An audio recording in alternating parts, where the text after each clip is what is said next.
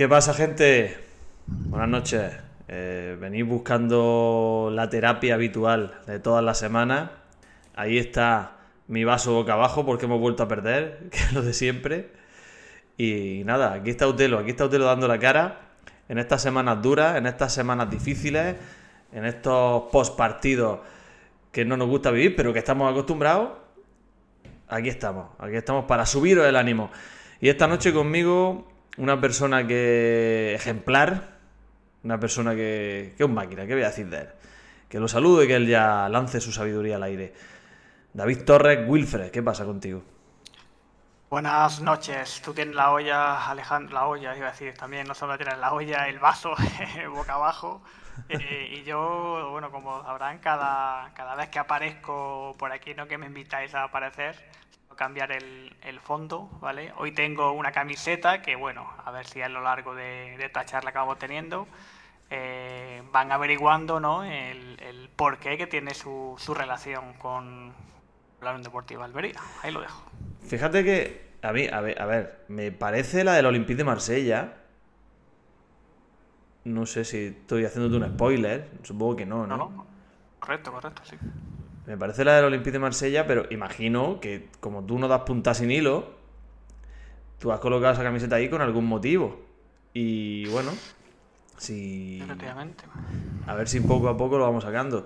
Eh, dice aquí Clint Madera del Este, dice, venga Utelo, genio y carácter rojo y blanco retando al, al, al Antwerp, al, al, Amberes, ¿no? Que es que, claro, es que hay Champions. Si es que nos da igual. Si es que, no sé si quería ver la Champions, Wilfred, te he cortado rollo. No, la verdad que no estoy eh, muy interesado en, en, verla porque no puedo no puedo verla, ¿no? La suelo seguir por la por la radio, pero por supuesto prefiero disfrutar de este de este tiempo que me es más uh, reconfortante, ¿no? Que, que ver la vale. Champions de si tuviese el Mallorca la Champions otra cosa cantaría, pero no, no es el caso. es verdad que es que decir que Wilfred no podía tener esto perfecto, tiene un defecto muy gordo y es que por algún motivo que solo él sabe es aficionado al Mallorca desde hace muchos años. Y lo mantiene con el, en el tiempo, que es una cosa que me sorprende. El otro día me encontré. Yo soy aficionado, dime, dime. aficionado al Mallorca gracias a la Almería. Correcto, correcto, es verdad. Por un azar del destino. El otro día me encontré a, a un buen amigo nuestro también, al gran Churri, gran delantero, eh, histórico del fútbol almeriense. me lo encontré en el cultural, bueno, el otro día, hace ya unos días, ¿no? Y le siempre que le veo le pregunto por lo mismo. Digo, digo, a ver, ¿esa afición tuya por el Valladolid sigue adelante? Y me dice que sí. Y es que la vinculo con tu afición absurda, perdóname con lo de absurdo, sino extraña no, al Mallorca, igual que la afición de algún otro amigo nuestro a, a, a Osasuna. En fin, hay aficiones raras que no termino de comprender, pero que por algún motivo, pues ahí el tiempo las va fortaleciendo si nos remontamos a nuestros tiempos mozos allá por el seminario, Alejandro, eh, solo mencionarte el, el, apodo ¿no? de un compañero de equipo, Feiraco. Así que. Sí, sí, sí. lo dejo todo. De gran Javi, de gran Javi Feiraco, que además luego derivó, ese Feiraco derivó a Furruku. y era el Furru. Y, Furro, sí, y tampoco sabía explicarme el porqué de su pasión y su afición por el Deportivo de La Coruña. Claro, claro, que imagino que alguien ya habrá hilado y habrá dicho que, que, Feiraco era la, publicidad que vestía el Super Deport en aquella camiseta, en aquellos tiempos. Entonces, como no había nadie en aquellos tiempos en Almería con la camiseta del Deport, nada más que este hombre, que por algún motivo que tampoco nadie entiende, era aficionado al Deport, bueno, este hombre no, este niño, porque ¿qué tendría? ¿12 años en aquella época? No sé, 13 años, sí, por ahí. Y entonces, pues claro, pues no nos quedó más remedio a, a los imberbes ignorantes que compartíamos vestuario con él de ponerle el apodo de, de, de esa empresa que, que patrocinaba el Depot. Y luego, por supuesto, la maravillosa derivación que tuvo el lenguaje para que Feiraco se convirtiera en Furruco la verdad que en un alarde de, no sé, si de imaginación o de creatividad que tuvimos ahí, sí. eh, derivó en eso y bueno, un poquito no como una digievolución de, los, de los Pokémon. Qué buenísimo, de verdad es que si anécdotas de ese tipo te puedes tirar toda la tarde hablando de eso. ¿eh? Pero bueno, Wilfred, si quieres te voy a actualizar los resultados de la Champions, que sé que es lo que quieres. Eh, los seis partidos que se están jugando van 0-0, ¿vale? Maravilloso. Resultado a gafas. Vale, el Leipzig le ha ganado al John Boy 1-3 y el Milan también para, digamos, seguir la estela de los seis partidos que se juegan ahora mismo. Bueno, seguir no, marcarle previamente. Empató a cero con mi equipo inglés, con el Newcastle. Yo soy. Yo también tengo esa afición absurda. Bueno, la vuelta de las urracas a la Champions ha empezado con un buen pie, un puntito fuera de casa, pues mm. positivo. A mí fue Harry Kiul, no, Viduca, Viduca. Arviduca. Marviduca, Lomana Lualua. O Trevor Lomana Lualua. Alan Shearer. Los que me aficionaron a Newcastle hace ya unos años. y si te vas más atrás en el tiempo, no sé si recuerdas a un jugador llamado Kill Spy, que también era de la, de la época de, Alan Shearer. Y hmm. bueno, bueno, Shearer perfectamente. Eh, si mal no recuerdo, tenía 92 de media en el P de fútbol, o sea que hablamos de un, un grande de, no recuerdo qué P de fútbol, si el 4 o el 5.0, pero 92 de media, ojo, ¿eh? Yo creo que tuve muchos intentos de para derribar aquel muro infranqueable que tú construías con la Ucrania de Sechenko y de Rebro yo trabajaba con el Newcastle, intentaba con Alan Shearer, con Marviduca, con toda esa gente, hacerte daño que era imposible. Difícil. Entre los ocho defensas y el gran Shokowski de portero, eso era impenetrable. Que era un 8. Jugabas con un 1-8-1-1. efectivamente. Rebro media punta, Sechenko delante de los centros y todo el resto del equipo a defender aquello era de verdad maravilloso. Yo nunca he visto. yo creo que lo de Bordalás lo dejas en nada. ¿eh? Tú, a Bordalás, tú le marcaste el camino a Bordalás. Sí, quizás lo eh, aprendiera yo de algún entrenador mítico de los, de los años 60-70, pero sí, quizás Bordalás eh, se fijó en, mí en algún partido de esos que echábamos torneitos y, lo puso en, práctica. Aún no se podía perder del todo tiempo en, aquellos juegos, y creo que, que sí. Así que ha evolucionado también Bordalás. bueno, pues antes de que nos metamos en. Bueno, sí, nos vamos a meter directamente en el análisis del partido. Ya hemos divagado un poquito. No sé si tú tienes alguna algo que comentar sobre la sociedad almeriense, la sociedad española. ¿Quieres que nos metamos con el tema antes de hablar del partido, del infausto partido en el, en el estadio de la cerámica? Que vaya, que eso es lo que le pasa a la Almería cada vez para allá, que le pegan con un ladrillo de cerámica en la frente. Eh, ¿Quieres que hablemos de la, selección femenina? lo que tú quieras, esto, tú marca el camino. Sí, bueno, la verdad que es un, una noticia que, bueno, que está España, ¿no? Como como Estado, como selección, en este caso femenina, está siendo, eh, pues, no sé si el hazme reír del, del mundo o, estamos asistiendo a un caso muy curioso en el que no se sabe muy bien lo que está pasando porque no terminan eh, ni la jugadora, desde mi punto de vista, ¿eh? ni la jugadora ni la, ni la federación de, de, mandar, sí, eh, mandan comunicados, pero, pero un tanto tibios, ¿no? entonces no se entiende que, que las jugadoras pues pidan una serie de... No se entiende, me refiero con todo lo que ha pasado. Yo entiendo que las jugadoras pidan, pidan cambios. Lo que no entiendo es que no se hayan puesto antes de acuerdo, no hayan hablado antes y en la, en la tarde del, del sábado, creo recordar que fue, cuando dio la, la lista de convocados eh, eh, de la seleccionadora Tomé,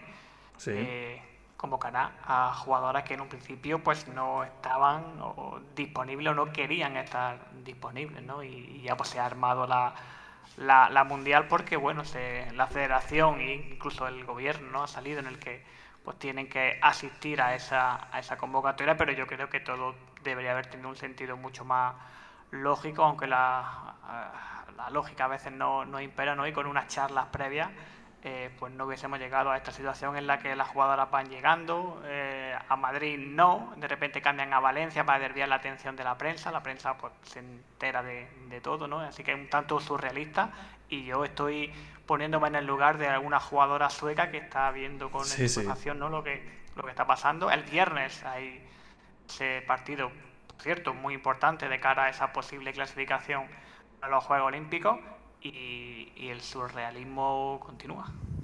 Sí, bueno, primero de nada, déjame agradecer a Papayo su renovación 30 meses con nosotros ya. 30 meses. Suscriptor este hombre de, De un tiro en la olla. ¿Qué podemos hacer contigo, papá? Yo sé que un tiro en la olla eres tú. Eres tú, de verdad, ¿eh? Muchas gracias, de corazón. Y, y a, colación de lo que, por cierto, ha marcado el Barça, ¿eh? Gol de, de Joao Félix. Gol de Joao Félix. el menino. Asistencia de Gundogan. También marcó el Porto y ha empatado el Sartardones. Tú también tienes que sentirte cercano a Sartardones, ¿no? y de hecho están jugando, si mal no recuerdo, en Hamburgo. Están jugando en Alemania, no en ese estadio neutral como, bueno, por el conflicto ¿no? de, Ucrania y Rusia. Pues que se acaba el sueño de Lambert en el... Iba a decir Can no, no, no, en el... En el Olímpico de Montjuic. Juice Companis. Se acaba el sueño de Lambert. Bueno, quién sabe, queda mucho partido. Que lo de la selección, todo surrealista. Yo me quedo al final con las palabras de la ministra esta tarde, las que decía, queremos verla jugar y ganar. Es muy extraño todo esto. Todo esto es muy extraño y es verdad que hay un cambio que era necesario, pero parece que no es el cambio porque quien tiene que ir a la selección no termina de aceptarlo como cambio. Y hay alguien, a mí la sensación que me da es que hay alguien moviendo ahí de unos hilos detrás para quitar un bloque y poner a otro.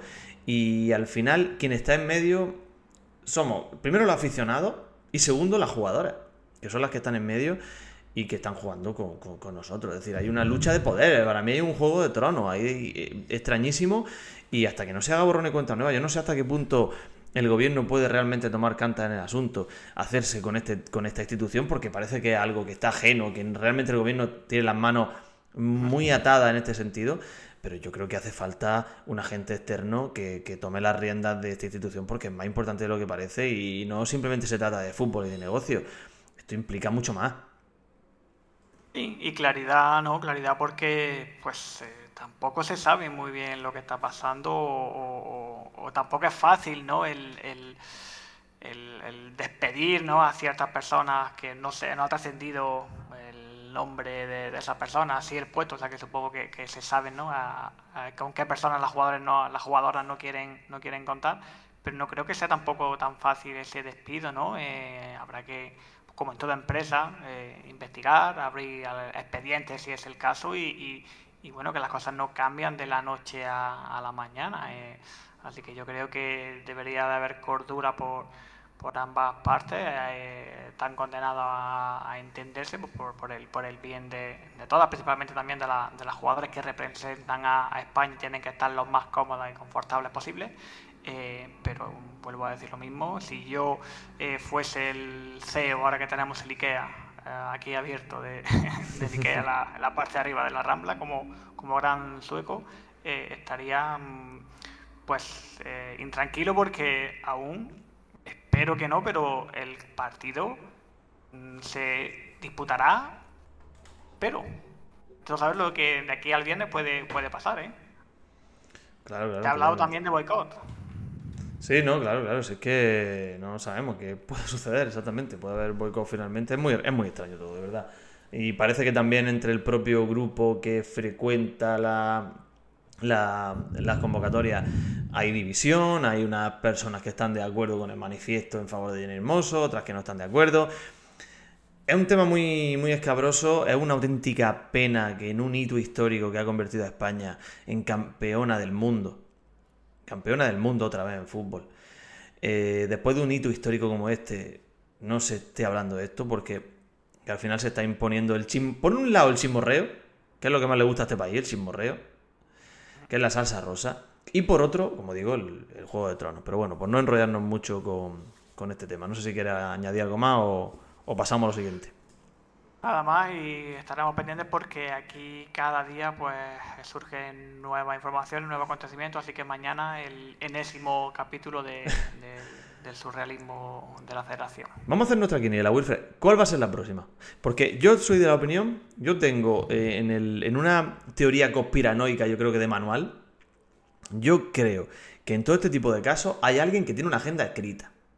Tanto en los partidos políticos como en este tipo de situaciones hay una agenda escrita. Hoy pasa esto. ¿Habla de algún club Bilderberg a nivel de la federación? ¿Perdón? ¿No te he escuchado? ¿Hablas de algún club Bilderberg a nivel de la federación? personas que saben o que guionistas que tienen establecido lo que va a pasar. Yo lo pienso así, yo pienso que esto está guionizado. Yo pienso que está guionizado. Igual que está guionizada la política. Y, Y ellos saben que tal día en el Parlamento va a pasar esto, pues este día yo voy a hacer esto, y hoy, como van a hablar en gallego, yo voy a tirar los traductores. O sea, ellos lo saben, todo esto está guionizado. Pues yo creo que aquí también. Y, me la voy a, voy a intentar meterme en la cabeza de esa persona que tiene el guion. O de esas personas que tienen el guion. ¿Tú qué crees que va a ser lo próximo? Espero que no sea como el show de Truman, que caiga un foco del, cielo. no sé, no sé la verdad, porque como es tan, surrealista todo, que en este esta situación no la, la realidad está superando a la, a ficción algo impensable. La realidad lo ha superado. Es que me espero, me espero cualquier cosa. Me espero que, que, mañana la jugadora a se vayan del entrenamiento, a pesar de que pese encima de ella la ley del deporte, que eso sería otro tema del, que hablar.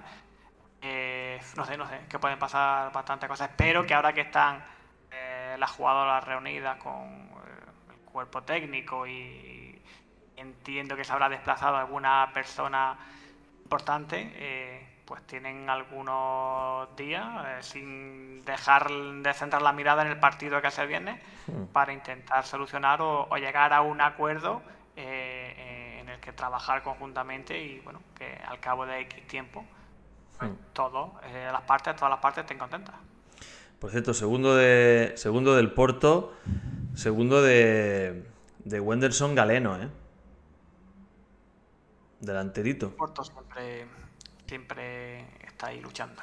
Siempre tiene su delantero de origen brasileño que no conoce nadie nada más que a ellos y que se convierte en un referente mundial, que luego se va a otro equipo y que deja de serlo. la historia se vuelve a repetir. Wenderson Galeno, ¿eh? segundo, segundo del Porto. Bueno, pues yo espero que mañana haya un parón de partido. Ojalá sea esto lo que suceda. Que haya un parón de partido que secunde la jugadora sueca y que Atenea del Castillo coja la pelota, haga su jugada personal y marque un gol en propia puerta. Ojalá sea eso lo que suceda.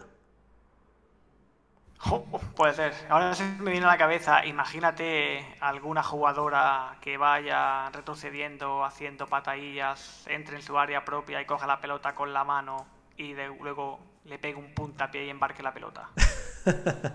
Yo sé que tú tienes ganas de contar esa historia, Wilfred. Yo sé que tú tienes ganas de contarla. Aquello sucedió, sucedió de verdad y el protagonista está aquí. El protagonista está aquí. Ya, ya la contará. Llegará el día, llegará el día. Hay que informarse bien cuando prescriben esas cosas. Tenemos que informarnos bien cuando prescribe. Pero bueno, a día de hoy hay una casa del cine por ahí, por donde tu pelota fue a, fue a parar, más o menos. Yo creo que sí que entró en el, museo de la casa del cine. a lo mejor todavía no la han encontrado. Bueno. A lo mejor es parte de ese museo, la pelota. Segundo del Barça también, ¿eh? Gol de Robert Lewandowski, asistencia de Joao Félix está el portugués. Sí, sí. Le viene bien al Atlético esto, ¿eh? ¿eh? Se revalorizará el jugador e intentarán sacar tajada el próximo verano. Bueno, no sé si el Barça tiene una opción de compra, no lo sé. No, en principio creo que no la tiene, pero en cualquier otro equipo se podría interesar por el portugués, que es lo que el Atlético quiere quitárselo de encima. se lo está deseando, ¿verdad? Ojalá, ojalá la enésima oportunidad para yo a en el Atlético de Madrid. Ojalá. Mientras el Cholo siga ahí, eh, lo tienen bastante complicado. Bueno, pues Wilfred, ¿viste el partido? Sí. Sí, vi el partido y bueno, un sabor agridulce porque, bueno, no, no creo que la Almería, y hablo a nivel general y en particular de este encuentro frente al Villarreal, no creo que esté jugando, jugando mal. De hecho, crea muchísimas ocasiones mm. de tener un poco más de acierto. Eh, el resultado hubiera sido totalmente distinto y en la clasificación, hablando de partidos anteriores, también estaríamos en otra, en otra situación, pero al final eh, se repite la, la historia, ¿no? De, hablando del Estadio de la Cerámica del año pasado, la temporada pasada, ¿no? incluso con un jugador menos, cuando se, se perdió ese, ese partido con un jugador menos Villarreal, me refiero. Eh, y, este año, pues, eh, con muchísimas ocasiones, también el Villarreal tuvo, tuvo las suyas, pero creo que la Almería fue eh, superior, sobre todo en la, en la segunda parte. Al final, como siempre, fallo defensivo. En este caso, creo que nuevamente para mí Edgar volvió a fallar estrepitosamente en el marcaje. Mm. en el descuento, pues hizo el segundo y tres puntos que vuelven a desaparecer, o un punto en este caso. Sí, bueno, yo vi vi el partido en Granada, en un pub de la zona de Pedro Antonio. Eh, yo siempre la épica, a mí me gusta ver los partidos de la Almería, la épica, buscando un lugar ahí a última hora sin que se espere, una tele en la que solo estoy yo mirando el fútbol. Me gusta verlo así.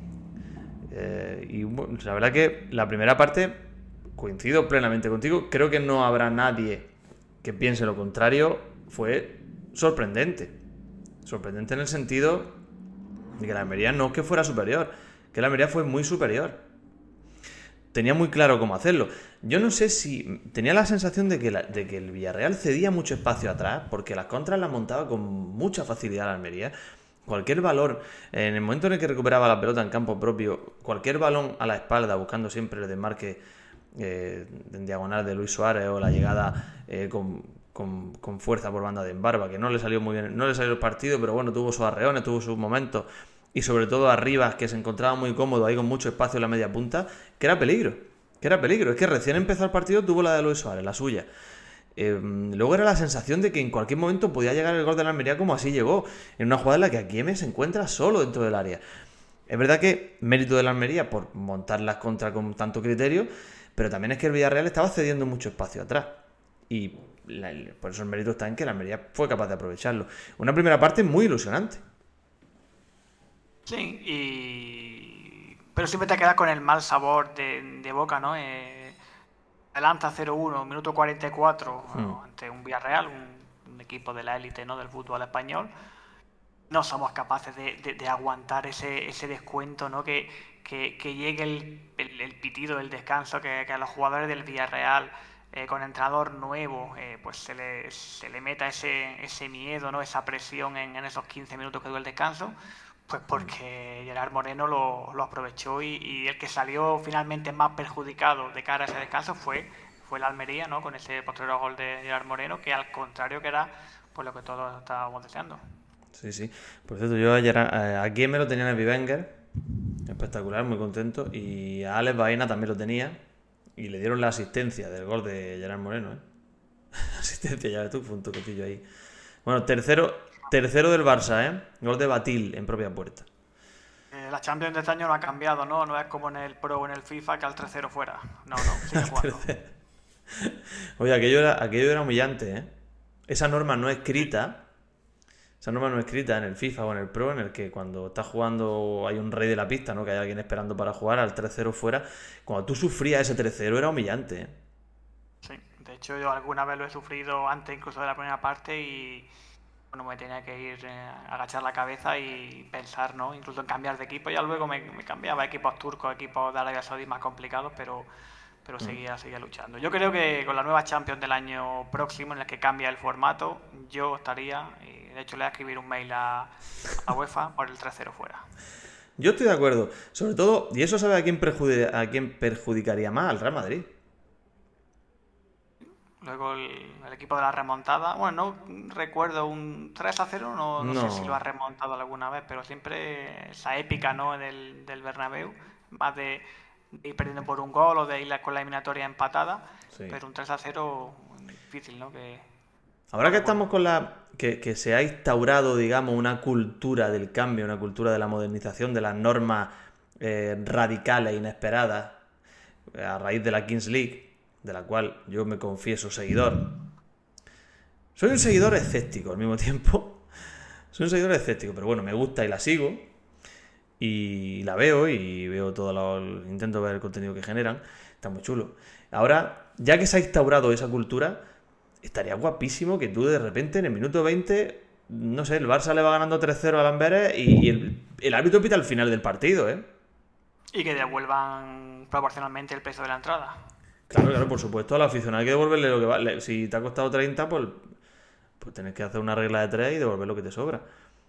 De hecho, ahora que hablas de, la Kings League y, de cómo, eh, sobre todo en los últimos años, ¿no? Javier Tebas pues se ha dado cuenta ¿no? de, este aspecto en el que los, eh, las redes sociales, ¿no? Eh, youtubers, influencers ganan o tienen mucha más influencia sobre los jóvenes ¿no? y, se teme que, estos jóvenes no, no, sigan el fútbol tradicional. Eh, de ahí la, la, Kings League, ¿no? También, que, ha venido también para refrescar o dar un aire, un aire, un aire fresco al fútbol. Tengo que decirte que ojo con esto porque el otro día paseando con, eh, con mi perrito por el parque del Ikea, estaba observando a unos jóvenes eh, jugar a fútbol. No jugaban como jugamos nosotros, ¿no? Al, al, en las cocheras, ¿no? Al, ya no recuerdo el... Sí, a los bancos, ¿no? Los bancos, sí, o el, juego este que era que había que colar un, dos goles con la cabeza y tres con el pie de fuera del área, no recuerdo cómo... Eh, ¿Ese era el reloj? no, la, la, bueno, eran revoleras, pero luego había, no sé qué nombre le poníamos, no lo recuerdo, el reloj, no sé si... Bueno, estos chavales estaban jugando al lanzamiento de penalti en modo Kings League, o sea que ellos mismos contaban desde 5 eh, hasta 0, ¿no? Y un chaval de salía del centro del campo y iba a lanzar el penalti, así que ojo con eso. Yo en mi experiencia, que por cierto ahora, y esto no, es publicidad de la Kings League, ¿eh? ¿eh? han sacado el juego de la Kings League. O sea, puedes comprar el juego de la Kings League que viene con todo lo que necesitas, con un reloj, con las cartas, con todo lo que necesitas para, para ponerlo en práctica. Y yo ya el curso pasado, con la irrupción de la Kings League, yo lo puse en práctica con mi alumnado en educación física. Y debo decirte, bueno, yo, puedo testar en mi profesión puedo testar el nivel de motivación del alumnado cuando tú implantas diferentes estrategias metodológicas, ¿no? Y en este caso, la implantación de la Kings League para cualquier contenido, no solo fútbol, voleibol, balón prisionero, o sea, lo he llevado a la práctica en diferentes disciplinas, genera una motivación extra. Por algún motivo genera esa motivación que, que es interesante y que está bien tener en cuenta. ¿Y tú crees que con esta normativa de la Kings League, si la aplicásemos a la Almería, estaríamos donde estamos? no lo sé. De repente un jugador más, un jugador estrella y que aparezca, no sé, Paniagua a rematar un corner o, algún jugador emblemático. No sé si Paniagua sería el, delantero que, con el que contaría la mayoría de los aficionados, ¿eh? No estoy seguro, ¿eh? John Vaquero, venga, dejamos John Vaquero. Yo la verdad que después del partido homenaje a José Ortiz, que tuve la fortuna de ver y me gustó mucho, debo decir que estuvo muy bonito y emotivo, pero que fue decepcionante en algunos aspectos. Porque es como que algunos ídolos de nuestra infancia se cayeron. En ocasiones literalmente. Es mejor que el recuerdo se mantenga como está. A veces es mejor cerrar los ojos. Sí. Tercero del Porto, ¿eh? Está que se sale. Solo hay goles en dos partidos. Tercero ahora ha sido Meditaremi. Asistencia una vez más de. Participa una vez más Galeno en un gol, ¿eh? Gigante iraní. Hágase, hágase Turki. Tráete a Galeno para Almería. Hágase. No sé yo si. Turki ha hablado, por cierto, en un medio eh, de Arabia Saudí. Sí, en un medio, en un, en un eh, influencer de Arabia Saudí. Ah, pues no lo sabía.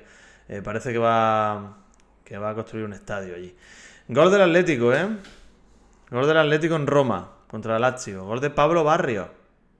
Hombre, chavalín. Sí, gol del chavalín. Bueno, eh, continuamos. ¿Qué te pareció? Vamos a hablar de nombres propios ya. ¿Qué te pareció el debut de César Montes? Yo creo que hay, bueno, hay, una, hay una imagen, una escena, un momento del partido, un lance del juego en el que se le ve a César Montes defendiendo a, una persona que no es sospechoso de ser precisamente pequeño, que es Sorlot. Y una lucha cuerpo a cuerpo interesante. Va fuerte, va bien, va rápido al corte. A mí me gustó mucho su, participación y creo que creo que un fichaje interesante. Sí, de hecho, eh, esos 14 millones bien lo valen y creo que se tiene que convertir y, ya hizo ¿no? ese, dio ese primer paso frente al Villarreal en, en, el principal baluarte defensivo de, esta Unión Deportiva Almería. Ahora está por averiguar quién eh, le puede acompañar de la mejor manera eh, en el otro puesto de, central. Eh, pero está claro que, creo yo, ¿no? que César Montes pues, ha sido el fichaje más importante internacional por México, ¿eh? que no es, cualquiera cosa, como, como dirían. Eh, así que, bueno, confianza plenamente en él y esa lucha que dices con, con Zorlos, eh, la verdad que, fue eh, bastante llamativa ¿no? durante, durante todo el una pena, y salió bastante victorioso. Una pena que no estuviera con Sorlos en el remate del minuto 94. ¿eh?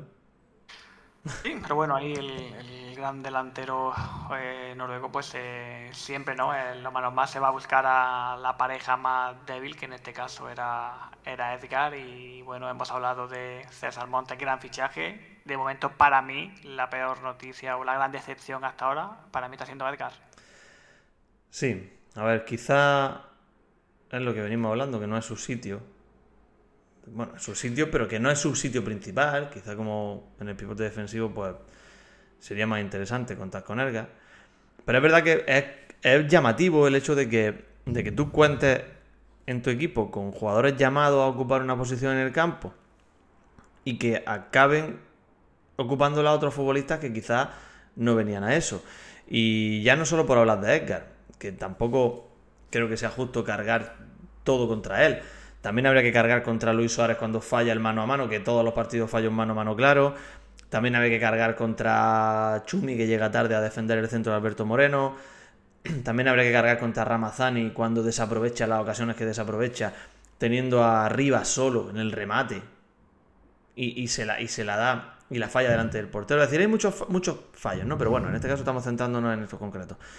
Pero a mí no me deja llamarme la atención que tú tengas tres laterales derechos en tu plantilla, como son Pubil, como es Pozo y como es Julián Méndez, y tu lateral derecho acabe siendo un central, Chumi, que parece que todos los años es lo mismo, que Chumi lo hace muy bien, a mí me gusta, pero no es su sitio.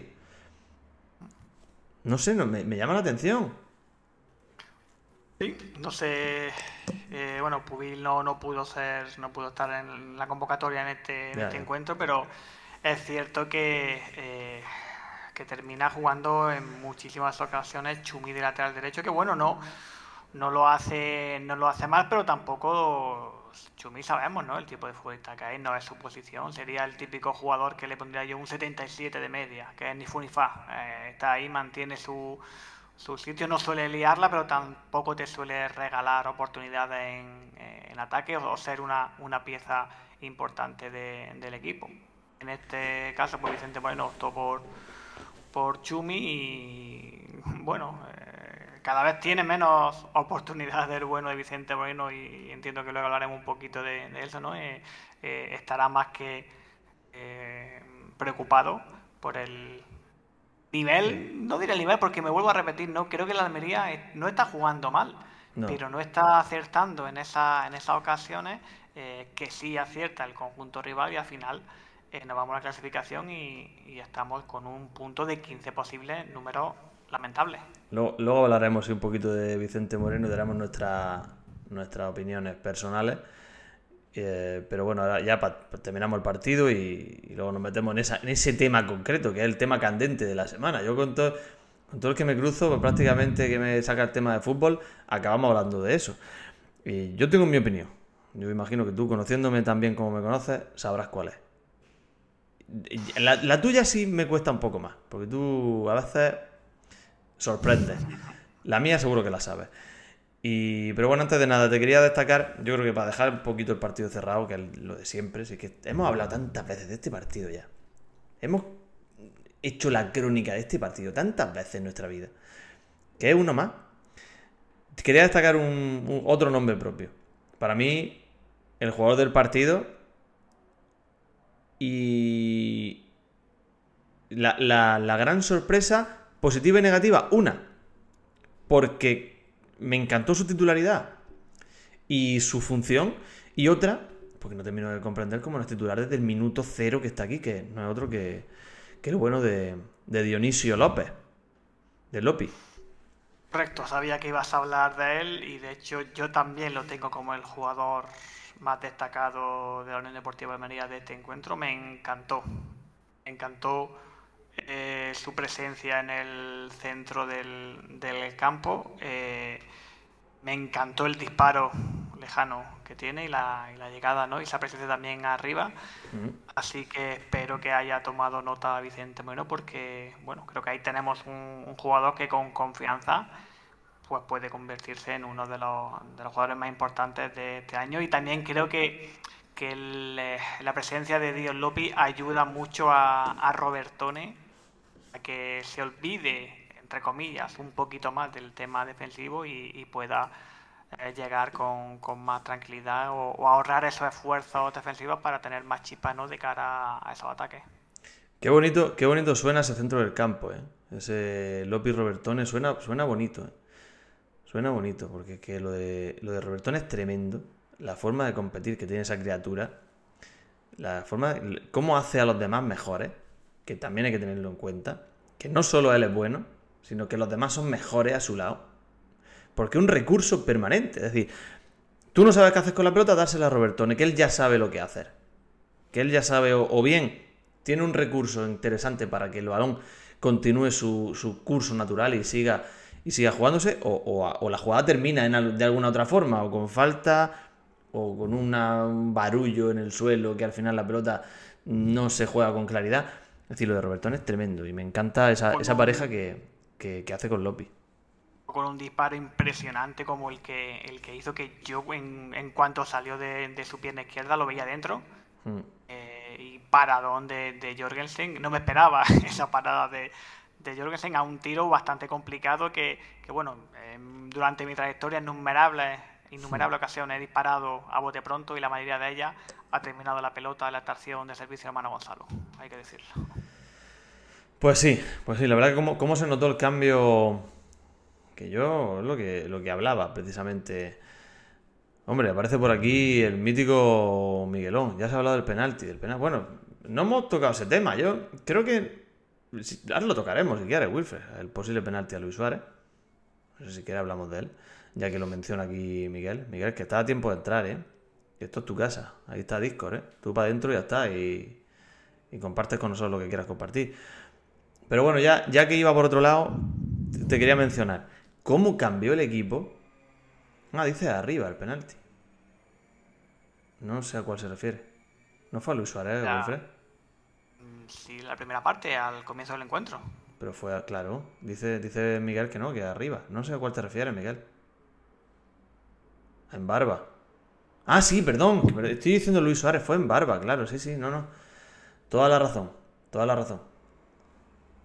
Toda la razón. Gracias, Cácer. Fue no sé por qué yo estaba con Luis Suárez. Toda la razón, sí. Fue en barba.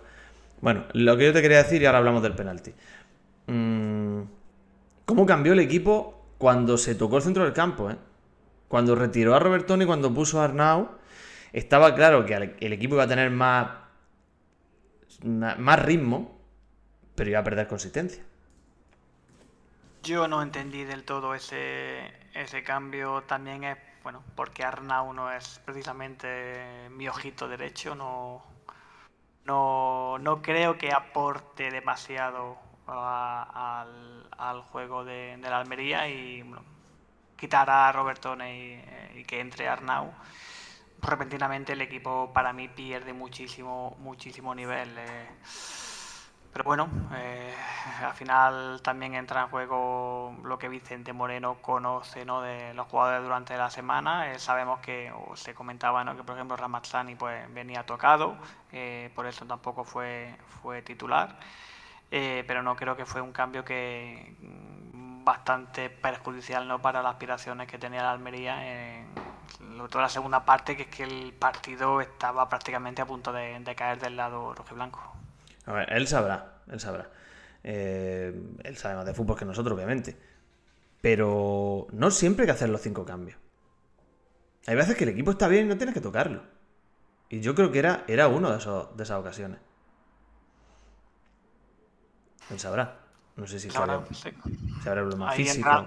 Incluso entrenadores de primer nivel mundial que no hacen o no han hecho en algún partido ningún cambio. Claro. De hecho, me acuerdo de un caso de, del City, la temporada pasada en el Bernabéu, sí. que, terminó el partido con los que empezó.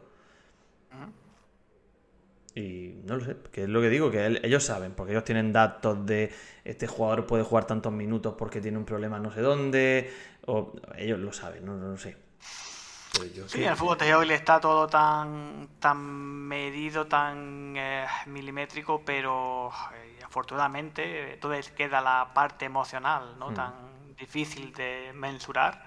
Eh, afortunadamente, ¿no? No somos máquinas, de ahí que esa que nos diferencien, Entonces hay que tener también en cuenta ese, ese aspecto que desconozco, ¿no? Si, si algún algoritmo lo, lo, lo, simula, ¿no? Y también es uno de los factores que tienen en cuenta para decidir cuántos minutos eh, tiene que jugar un jugador o, no. Nos pregunta Cáceres, dice, ¿qué opinas de usar a Arnau de lateral como a finales de la temporada anterior? Arnau a mí es un jugador que me gusta mucho, el ritmo que da en banda, pero es que volvemos a lo mismo, ¿eh? Seguir buscando parches a la posición más cubierta de la plantilla. Yo no lo veo, ¿eh? No lo veo de extremo, menos aún de, lateral. Incluso la única manera de verlo de lateral sería con tres centrales y dos carrileros. Eh, pero incluso para ese puesto prefiero antes a, Pozo.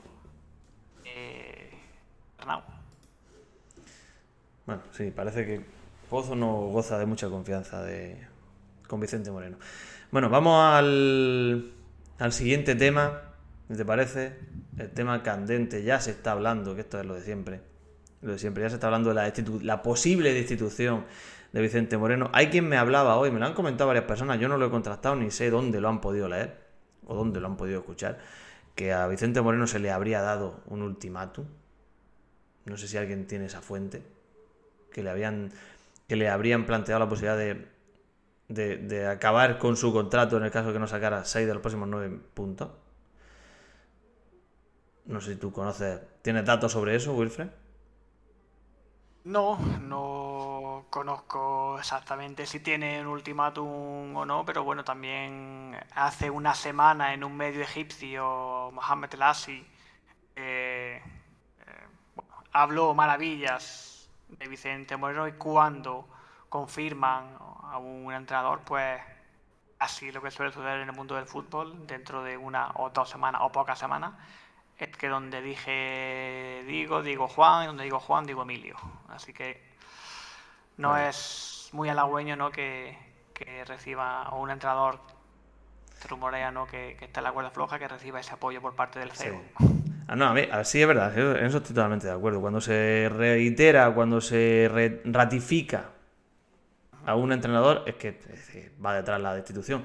Y, pero claro, yo no. A mí me cuesta creer que ese, eso que está comentando la gente hoy, que se le habría dado un plazo de tres partidos para que consiguiera que, que es absurdo. O que, o sea, si pierdes los dos primeros, ya no tienes la opción de jugar el tercero, ya lo, lo destituirían para el partido contra Granada con esa teoría. Yo no lo veo. Yo creo que creo que en el club alguien ya se está planteando, por supuesto, sustituirlo. Eso no tengo sí, Pero algo, algo bueno que ha pasado en el club, pues de hace dos años atrás, creo que, no sé cómo, si ha habido alguien que ha hecho al más puro estilo de fútbol americano de stopper, eh, porque lo que era al principio de, de la era turqui, un, pasar ¿no? de, entrenador, incluso cuando la Almería en segunda división pues estaba en los puestos de, arriba. Recordamos a, bueno, Guti, al, portugués, eh, y de una manera eh, sorprendente terminaron saliendo del equipo. Es cierto que la, los últimos dos años ha habido más paciencia y se ha, se ha aguantado más al entrenador y de hecho pues el el fruto de eso es la permanencia ¿no? que casi en extremis conseguimos la temporada pasada con, con Ruby. Claro. Yo, es que eh, yo iba por ahí. Yo iba por ahí. Yo creo que ya sabes mi, mi forma de ver, mi perspectiva. No sé si tú crees, si es, lo que esperaba de mí. Pero yo no soy partidario de destituir a Vicente Moreno. Y, y lo digo desde antemano. A mí no me ilusionó nada. Vicente Moreno ni me ilusiona. Pero yo no soy partidario de eso. Yo creo que si el vestuario está entre comillas con él, Vicente Moreno tiene que seguir. Y si pierde la semana que viene contra Valencia, tiene que seguir.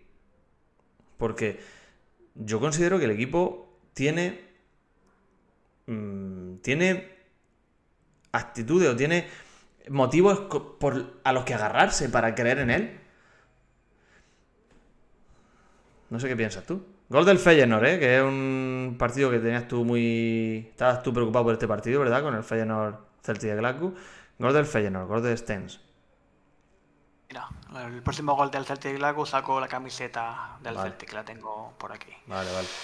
Pues sí, opino, opino parecido a ti. Eh, en cuanto a la contratación de Vicente Moreno, yo creo que a ningún aficionado y aficionada de la Unión Deportiva Almería no se ilusionó.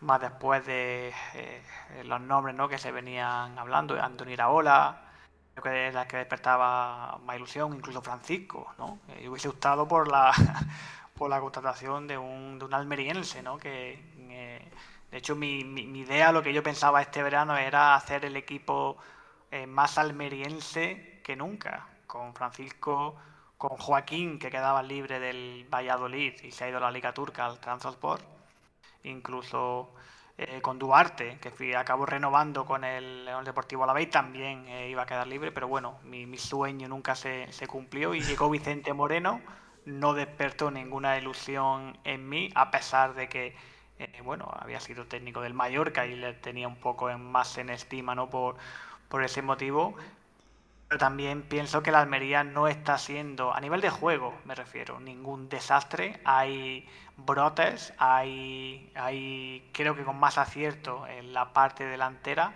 eh, sea Luis Suárez, eh, Coné no está disputando muchos minutos, o si hubiésemos tenido la posibilidad de tener un delantero de mayor calidad, creo que la Unión Deportiva Almería no estaría eh, en esa situación y, y habríamos ganado, mm, te diría, más de dos y tres partidos de los cinco que, que se han, que se han disputado. Así que creo que, como bien dices, si el vestuario no está eh, desunido, hay, hay piña, eh, confían en Vicente Moreno, no creo que haya a día de hoy motivos para destituirlo, a pesar de que los resultados no acompañan y como sabemos en el mundo del fútbol es lo que, lo que prima.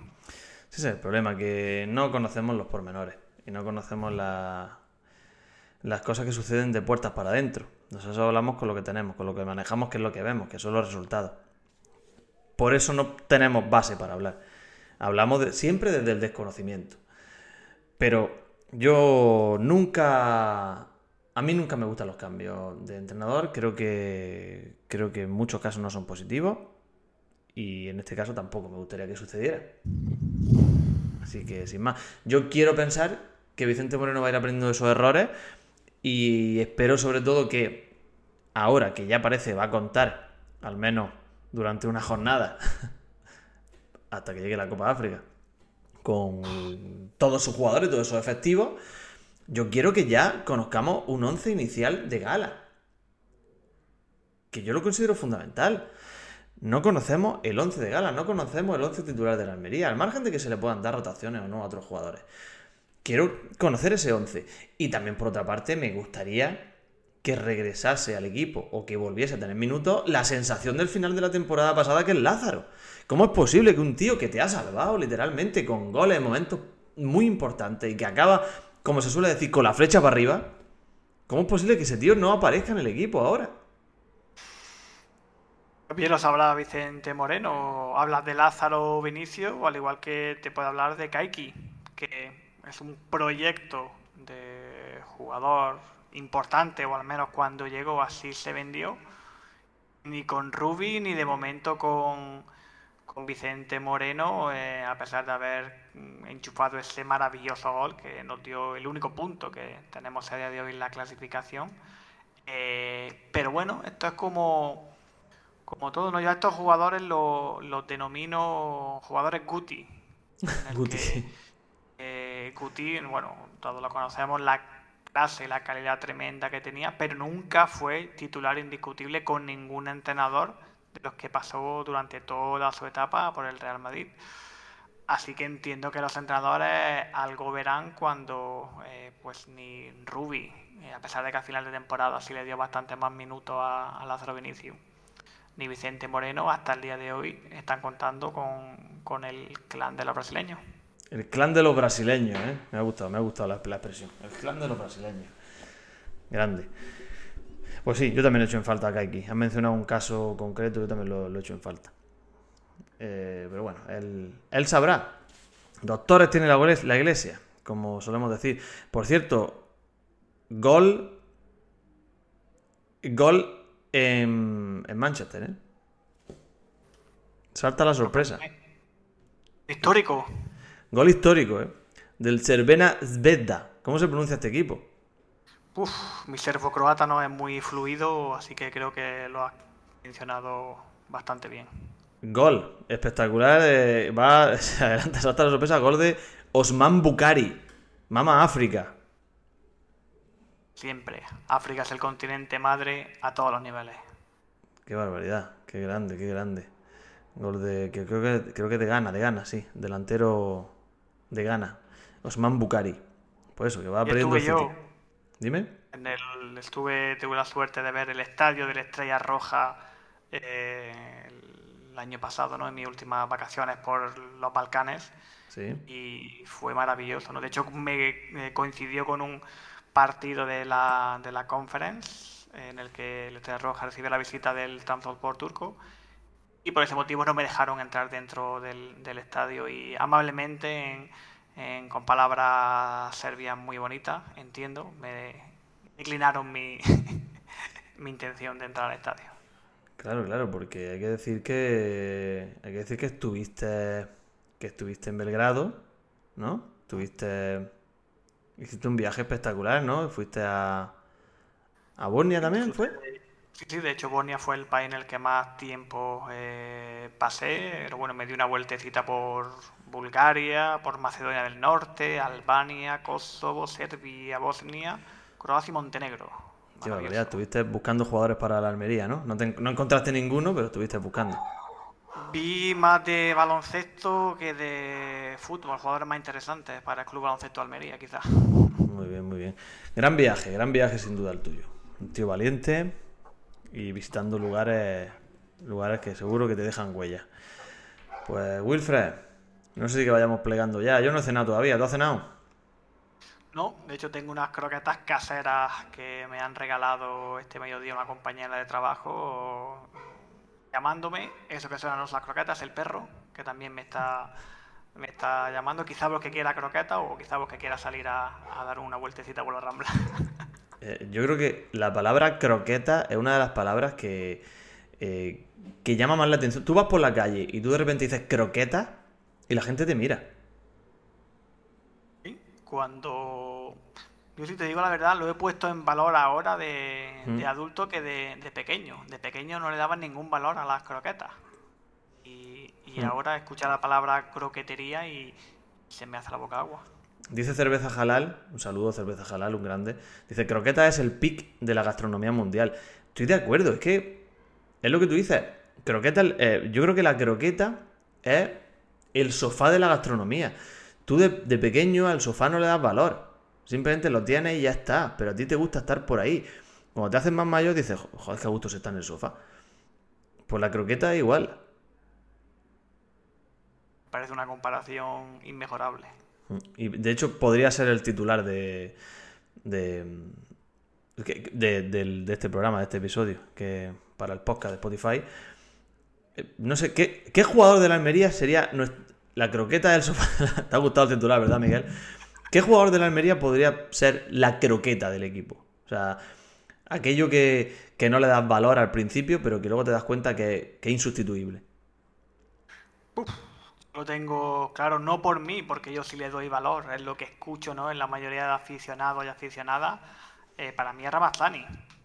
Para mí es Largi en el que creo que no se le da todo el valor que, que tiene este futbolista, que para mí es, si no el mejor, a veces la cabeza le, le juega su, su pasada, pero creo que es el, el futbolista más desequilibrante que tenemos a día de hoy. Que me estoy riendo porque estoy pensando en, en el titular de Ramazani es nuestra croqueta, o Ramazani es la croqueta de la Almería. ¿Croqueta de qué? Eso es. Eh, yo- hace un par de años estuve en Canfrán. Eh, no Canfrán Estación, sino Canfrán Pueblo, que está un poco más abajo. Allí en, en los Pirineos, en el Pirineo Ostense. Y estuve en un hotel en el que hacían unas croquetas caseras. Y probé croquetas de tres tipos diferentes. Dos de una no la recuerdo, sería básica. Pero dos de, una, era, una era de pera y gorgonzola y la otra era de huevo frito con chorizo. O sea, tú puedes hacer croquetas de lo que tú quieras. Cualquier cosa cabe ahí. Ser como hay enólogos, no sé cómo lo denominaremos, croquetólogos, no hay ningún curso especializado en el, en el que ser un profesional de, de la croqueta, el, del testar, ¿no? La, la croqueta me refiero. Claro, no, no, es como la paella. Tú dices, voy a comerme una paella de. Una paella mixta. Y siempre hay un valenciano que te dice, no, no. O un valencianólogo que te dice, no, no, la paella solo tiene estos ingredientes. O sea, como le eches calamares ya no es paella. No, con las croquetas no. Es que es otro, otra ventaja que tienen las croquetas. Nadie te puede decir que una croqueta de huevo frito con chorizo está mal. Qué maravilla. Me ha gustado mucho el tema. Viva las croquetas. Pues Wilfred, no tengo croquetas para cenar. No soy un afortunado como tú. Pero, claro, correcto, Cáceres. Las croquetas son como. son polivalentes. Son el Juanma Ortiz de la gastronomía también. Un jugador que donde lo pongan lo hace bien. bueno, que ya está. Que nada, que un placer haber estado aquí. Haber compartido contigo este rato. Y espero que la uteloterapia haya sido beneficiosa para aquellos que nos habéis acompañado. Y para mí lo ha sido y espero que para ti también. Yo voy a hacer una promesa, bueno, una cosita antes de la promesa. He hablado, ¿no? Hemos hablado de Vicente Moreno que está, puede estar en el candelero. Ahí dejo el posible sustituto, lo que se está hablando, aficionado, aficionada, incluso en la prensa ya ha salido algo de Marcelino García Toral. Y nada, la promesa que voy a hacer, y por mucho, y de hecho voy a aprovechar esta noche para comer croquetas, digo, hasta que la Unión Deportiva Almería no gane un encuentro, no volveré a comer croquetas. No, no me lo puedo creer. Promesa. Atención a la promesa, que es que también me vale como titular, ¿eh? Que acaba de hacer Wilfred, ¿eh? Es un compromiso duro. O sea, hasta que la Almería no gane un partido, no volverá a comer croquetas. Y aquí te dice Cáceres que él te garantiza o confía en que el sábado que viene por la noche podrá cenar croquetas. De hecho, me comprometo a la próxima victoria de la Almería cuando pueda comer croquetas. Las comeremos juntos y en un tiro en la olla. O sea, aquí el martes que viene, si el, si el Almería gana, el martes que viene se comen croquetas aquí en directo. Sí. Me gusta muchísimo la idea, ¿eh? Me gusta muchísimo la idea. Además, se me ocurre que cada vez que la Almería gane, si por ejemplo la Almería le gana al Valencia, las croquetas que se coman sean croquetas temáticas. Quiero decir con esto, podemos hacer croquetas de paella. Si, por ejemplo, le ganamos al Sevilla, pues podríamos hacer croquetas de qué? De rebujito. O de. Los morancos. de croquetas. los morancos no lo vamos a. No lo vamos a Rabo de toro, ¿no? No lo vamos a convertir en croquetas, gente. Rabo de toro se come por allí, creo, bastante, ¿no? Sí, croqueta de rabo de toro. ¿Y si luego le ganamos al Granada? Uf. ¿Qué más Granada que yo? Croquetas de piono, ¿no? Hostia. Me gusta mucho esa idea, ¿eh? Yo lo dejo. Puede ser un argumento perfecto. Pues bueno, por lo dicho, que un placer, Wilfred. Gracias a todos los que habéis estado ahí. No sé si quieres, despedirte con algo más. Ya, has terminado a lo grande. Pues, como bien dice Kasser, ante la duda voy a ir preparando la masa para el próximo martes. Tú déjalo preparado, que puede ser que haya un, directo de Utelo con croquetas de paella el martes que viene. Ya lo veremos. Así que nada, Wilfred, lo dicho, muchas gracias. Gracias a los que habéis estado por ahí también. Fue un placer. Habéis visto que Utelo se ha adelantado este martes. Empezamos a las 9, estamos terminando a las 10. Yo siempre digo lo mismo. Me encantaría hacer esto todos los días. Tenemos cosas que contar todos los días. Tenemos temas de los que hablar todos los días. Porque si hacemos esto es porque nos gusta hablar. Que no es por otra cosa, que es porque nos gusta hablar. Ojalá pudiéramos hacerlo todos los días, pero es que tenemos muchas responsabilidades y, a veces no es fácil sacar tiempo. Gracias a los que habéis estado ahí. Utelo Inmortal. Espero que el martes que viene ese vaso